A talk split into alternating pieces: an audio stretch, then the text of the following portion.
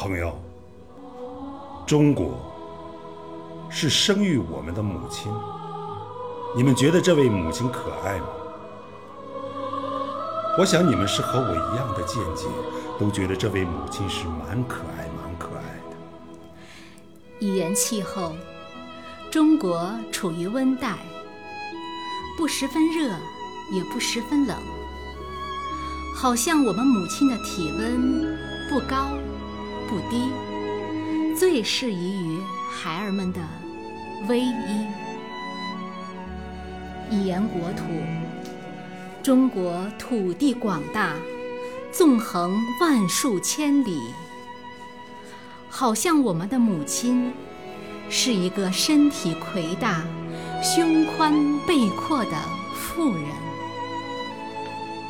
中国土地的生产力是无限的，地底蕴藏着未开发的宝藏也是无限的，又岂不象征着我们的母亲保有着无穷的乳汁？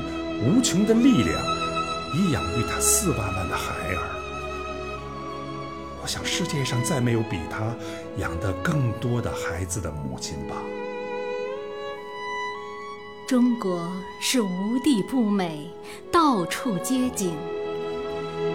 这好像我们的母亲，她是一个天姿玉质的美人，她的身体的每一部分。都有令人爱慕之美。中国海岸线之长而且弯曲，照现代艺术家说来，这象征我们母亲富有曲线美了。中国民族在很早以前就造起了一座万里长城和开凿了几千里的运河，这就证明中国民族伟大无比的创造力。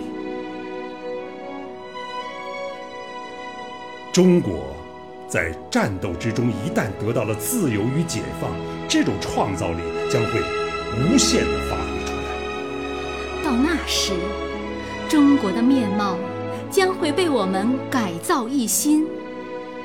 到那时，到处都是活跃的创造，到处都是日新月异的进步。